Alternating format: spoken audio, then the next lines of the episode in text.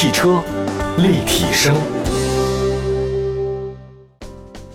图我自在，雪铁龙舒适空间全国巡展第二站登陆广州天德广场，一月二十三号到三十一号，打卡雪铁龙之家，观赏全球网红概念车雪铁龙一九一九，以及世界首辆前驱车雪铁龙 Traction Avant 老爷车现场秀，体验萌萌哒阿密全电动汽车巡游，尽在图我自在雪铁龙舒适空间。二零二零年十二月至二零二一年四月。雪铁龙舒适空间陆续登陆武汉、广州、成都、上海、北京五大城市，年轻时尚，潮流自在，各位快来体验吧！嗨，大家好，欢迎大家收听本期的汽车立体声，我是董斌啊。今天跟大家说的就是了解电动车电池。为什么要这么说呢？这两天电池啊都已经上热搜焦点了。我从来没有想到过一个新能源的汽车电池能上热搜啊，主要是因为二零二一年啊重磅消息非常多。那个，咱们就不说各种各样奇奇怪怪的新闻，咱就说汽车界的啊，就是国内多家公司呢宣布推出续航超过一千公里的纯电动汽车，一千公里哦。那在一次大会上，中科院的院士呢欧阳明高先生呢对此表示了不太认可。这个欧阳院士说呢，如果有人讲他的电动车既能跑一千公里，又能在几分钟充完电，而且还特别安全，成本很低，大家不用相信啊，因为这在目前是不可能同时达到的。多快好省是不太可能的，我一直坚信这句话。你说世界上有什么样的事儿是又多又快又好又省？那真是神仙呢。那这碗冷水啊，好像泼的点儿非常正，因为当时呢是一个新能源的这个大会啊，大家看明天什么电动车之类的，在场有非常多汽车企业的这个高管或者老板。听到欧阳院士这么说之后呢，不知道他们心情是怎样的。你看啊，容量特别大，而且是超级的快充，续航里程呢会达到一千公里。那这些对于消费者来讲特别关心的问题，到底该怎么去解决呢？呃，咱们这边呢是欧阳院士，咱来看一下美国那边的一个院士，也是咱们华人院士，美国国家发明家、美国宾夕法尼亚州州立大学的机械工程、化学工程和材料科学的工程系的讲席教授王朝阳先生啊，也是一个华人。他呢在接受媒体采访的时候呢，他说能量守恒是很重要的。他说目前所有的新闻、所有的发布或者我们在听到的一些故事啊。用简单的能量守恒定律去分析它，就知道是真还是假了，还是不是靠谱。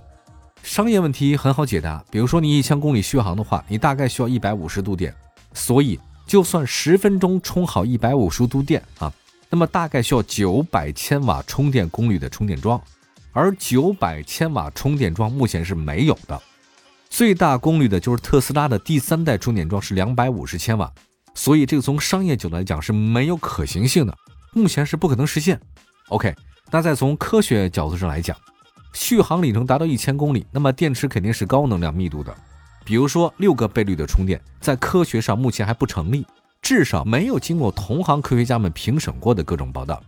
他也说了，你说那个快充啊，有个很简单的科学判决，就是数据得非常多，缺一不可。第一，你是充电时间，这是第一个数据；第二个数据是充电后得到了多少能量或者续航里程。还有一个第三个数据就是电池你能循环多少次啊？这个很重要。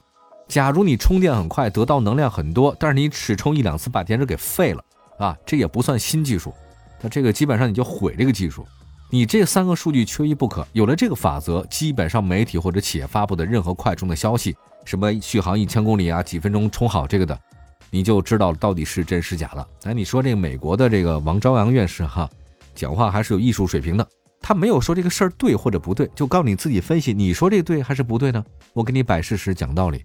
所以咱们科学院的中科院院士的欧阳院士的话呢是比较直接，说这就是骗子。他说能源这个行业一定遵守能量守恒定律，你得说什么充电功率啊乘上充电时间等于多少能量啊，这个太简单了，他就算出来了。还有一些媒体就问啊，说这个大家对一些黑科技的期待值很高，希望有突破性的技术出来。啊，结果这几位院士都说了，说这个你黑科技也可以有，但是你得基于能量守恒，基于大自然的这个定律。如果你说那黑科技呢是永动机，它既不符合能量守恒，也不符合其他的，那这个技术问题就很大了。所以这个事儿呢，我为什么要把这事儿讲出来？我不单单拿咱们的科学院士这事儿说，还拿了一个美国的一个科学院的院士来讲这个事儿，就是告诉大家，有些商业上的这个噱头，或者说一些其他东西嘛，您听听就算了。千万不要说这个像小白一样，是他们说什么你就信什么。像这种事情，房地产公司我们已经听得够多的了。那我们门口有一个池子，池里有天鹅。等你住进的时候呢，不好意思，天鹅飞掉了。嗯，还有一个在北京，每个房地产公司的项目都说直线距离天安门广场距离大概多少多少公里。OK，直线距离啊，你在地图上画条线那很容易的，这你要能过去的话太远了。那直线距离的话，那我们家离天安门也很近的，对不对？不是一回事儿。好，我们来说一下啊，现在这个电动汽车需求量真的是与日俱增。你刚才为什么电池的续航里程和充电装置呢受这么大家关注呢？就是因为这很困扰大家。续航多少里程，充电多长时间，你是怎么做的？那么在二零二一年 CES 消费展电子展上呢，已经有电动汽车厂家呢说 NEDC 续航突破七百公里，甚至刚才说到了发布一千公里。那么好，我们首先问一个问题：大家知道我经常在节目中说的 NEDC 是什么吗？NEDC 实际上可以理解为。新欧洲驾驶周期，或者叫做新标欧洲循环测试，哎，我们用的是这个标准。那么在咱们国家啊，工信部在对纯电动汽车综合里程进行测试的时候，用的就是 NEDC 这个标准，是澳大利亚、中国和欧洲在使用。呃，比如说啊，这个续航里程跟燃油车的续航基本相当，这个差不多的。但从充电时间来讲，电动汽车目前长达一个小时充电时间是没有办法跟燃油车相提并论的。燃油车三分钟就能加满油，而你要一个小时。换句话来说，在理想情况之下，如果电动汽车的数量和燃油车相当，充电桩的数量应该比加油机高二十倍，才有可能覆盖目前所有的这种电动汽车充电需求。但现在是这样的吗？完全不是这样。那为了解决这个问题呢，电子产品制造商松下他就说呢，致力于开发不使用钴的锂离子电池。钴是什么？钴是属于稀有金属市场，价格较高。因此，成为了电动汽车成本一大障碍。松下计划在未来几年的时间内，将钴的使用比例降低至百分之五，甚至一点都不用它。为什么要说钴这个元素呢？在地壳当中的平均含量就是质量的百分之零点零一。自然界中已知的含钴的矿物将近百种，但没有单独存在的钴矿，因此产量很少。全世界大部分钴产量来自刚果和赞比亚这两个国家，因为它不参与电化学反应。在高镍的同时，还能降低钴含量，提高电池能量密度，同时也是降低电池成本的好方法。因此，现在在高镍体系啊，镍氢电池嘛之类的啊为共识的前提之下，包括松下、LG、宁德时代在内的主流的电动厂商都在努力的降低钴的使用率。特斯拉之前宣布计划将钴的使用比例降为百分之零。松下北美业务负责人他们说了，松下将与专注电动汽车回收的初创企业 Redwood 公司致力于电池技术的回收，而这个 Redwood 材料公司的创始人就是特斯拉的前首席技术官斯特劳贝尔。我讲到这儿，大家应该明白了，其实全世界啊也不仅仅是在讲这个东西啊，他们在开发下一代的最新电池。那这个电池到底好在什么地方？跟松下什么关系呢？我记得我在之前的节目中曾经讲过啊。特斯拉当年，埃隆·马斯克直接想做电动车的时候，直接飞到了日本东京，面向了这个松下公司的老板，就直接说了：“好，我们一起携手面向未来吧。”也就是说，人家已经在开始在做这个新一代的这个材料的一个电池。那这个电池的含量是什么？它有什么样的新的技术？它对我们现在来讲的一种研发方向是哪些影响的？好吧，我们休息一下，一会儿再回来。汽车立体声。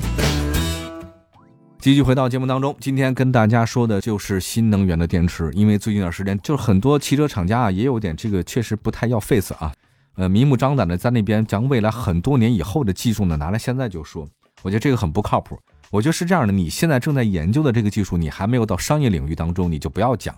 就像我们年当年学化学啊，我本科学化学的，工业化学、化学工业跟你普通的材料化学跟我们实验室化学是不一样的。我现在。我可以在实验室里面，我可以自己合成阿司匹林，我做各种东西都没问题。但是如果你要到一个放在大的生产领域当中去做，这事儿就不好讲了。就像一个家庭主妇，她可以为两三个人准备好一顿晚餐，但是你让她做一个大食堂师傅，为全食堂、全大学的人或全公司人做菜做饭，那是两个完全不一样的概念。其实说的就是很多在实验室里你能做成的，你不一定在工业化当中都能做成。你未来正在研究的，你有可期待的，也不见得现在你就把它说出来，诱导大家。我们来看一下现在新能源市场的事儿哈。二零二零年市场数据显示，二零一九年全世界一共销售新能源汽车是两百二十一万辆，同比增长百分之十，其中纯电动汽车约占比百分之七十四，同比上一年增长百分之五。那么现在在如何推动销量，同时降低成本，是整个电动汽车行业的话题。而电池原材料成本居高不下，就是原这个主要原因之一，就是锂。和钴这两个元素啊，这两个材料的价格波动非常大，就是现在比较普遍的锂离子电池成本很高，那么未来低钴或者无辜的电池呢，成为下一代动力电池的研究方向啊。无辜的电池。那么我刚才说了未来的这个电池哈，我们再说一个新的一个技术，这个技术非常有趣啊。这个电动一个汽车制造商在国外的叫做马伦技术公司，宣布了固态聚合物电池技术的独立测试结果啊，这个很不一样。这家测试呢，由美国的一家加利福尼亚州的一个公司进行的。他们使用固态的聚合物电池，使得电动汽车的续航里程达到了约一千零三十公里。好的，我说到这儿很关键，这个其实是已经做到在实验室当中能够做到一千零三十公里，就千里公里以上。与现有的市面的锂电池相比的话，这个里程数 NEDC 确实太高了。而且他们还对固态聚合物电池，他们只说叫固态聚合物电池做了降解。在零下四十度到零上六十度之间，电池并不会发生降解。即使在极端驾驶条件之下，这个电池经过一万多次充放电循环，电池降解率还不足百分之二。这什么意思？降解就是跟大自然融为一体了嘛，自然的消化。比如说我们塑料袋，塑料袋必须能降解啊，因为它这个降解完了之后的话呢，就保护环境了。电池就不需要了，电池必须得不能降解，没隔几年它就自己衰变了，你这没办法充放电了。OK，说的是。美国的这家电池公司叫做马伦技术公司，它使用的固态聚合物电池比目前传统锂电池更轻，同时呢不需要有冷却系统，自然冷却，而且这个电池组呢不含任何可燃成分，材料非常安全，而且在用这种直流快充的基础条件下，大约可以三十五分钟充满电量。这个电池呢预计在二零二二年，明年再开始投产。当然，这个对于它来讲呢，这背后的故事。它怎么能做到这一点？它用哪些材料？成本多高？目前不知道。好，还有一种电池，这个可能会达到一千公里的是石墨烯。其实石墨烯这个技术的话，我们在节目当中说过很多年了。那么石墨烯超级快充电池呢，可以解决充电时间长的，比如说它十分钟就能充百分之八十的电，NEDC 可以达到一千公里之远。那如果是上下班的话呢，真的是一个月充一次没有问题。好吧，石墨烯技术就是这次咱们在一些论坛里面那些大佬们说的。充电一次十几分钟可以开一千公里。那之前英国有两位科学家发现石墨烯，但石墨烯的动力呢？这个电池只是在实验阶段，到目前为止还没有实现量产。二零一零年的时候，石墨烯被称为新材料之王，它有导电性很好，它能够提高电池正负极之间的电子传导的这种速度，而且需要大电流的时候呢，它导热性也不错，使用寿命很高。据了解。石墨烯电池的充电速度比目前我们知道的普通锂电池快一千倍啊！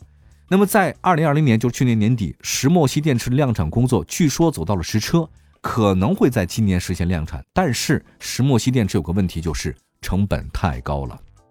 据说如果能量产，但你量产之后，我们的充电设备又是怎样的？这个倒没有说啊。有人说电池成本太高，那么厂家就会把这个转嫁给消费者。但是因为它这个石墨烯确实太贵了。说了这么多一个各种话题，刚才说了石墨烯，又说了美国加州那家技术，它叫固态聚合物，我也不了解是什么。那么还有一家咱们国内做电池企业是比亚迪，比亚迪从二零零二年开始呢，叫做磷酸铁锂动力电池技术，它这么多年走自己的路。呃，大家记得吗？这个前几年他们发布的刀片电池，OK，刀片电池实际上就是比亚迪研发出来的一个超级电池。那么在安全方面，刀片电池经过了很多测试，性能方面的话呢也不错。最大续航里程目前已经做到了六百公里，百公里加速只要三点九秒。我们说到现在主流的几种技术，第一种技术降低钴，没有让这种元素产生啊，或者在电池当中这样能降低比较多的成本，这是目前主流的一种方法。但续航里程的话很难达到六百公里以上或者七百。那么第二种呢，刚才说到了有石墨烯，还有一个美国加州的叫做固态聚合物电池，另外一个还有传统的咱们的自己的电池，叫比亚迪的磷酸铁锂电池啊，这也就是刀片电池等等。这是目前上主流的几种电池。我相信，不管是什么样电池啊，都是技术革命，都值得大家期待。那么，既然说到这儿，我想起了咱们中国的一句古话，叫做“不登高山，不知天之高也；不临深谷，不知地之厚也”，哈 哈就是不知天高地厚。科学家们在做了很多各种各样的事情，他们在推动这个社会的不停往前的进步啊。直到今天为止，我们想想看，几年前我们都想不到，咱们新能源车居然能续航达到五百公里以上，可现在我们都已经做到了。其实世界上很多事情我们都想象不到啊。对未来永远保持好奇心吧。好，感谢大家收听我们今天的汽车立体声，我是董斌，祝福大家过得愉快，我们下次节目再见，拜拜。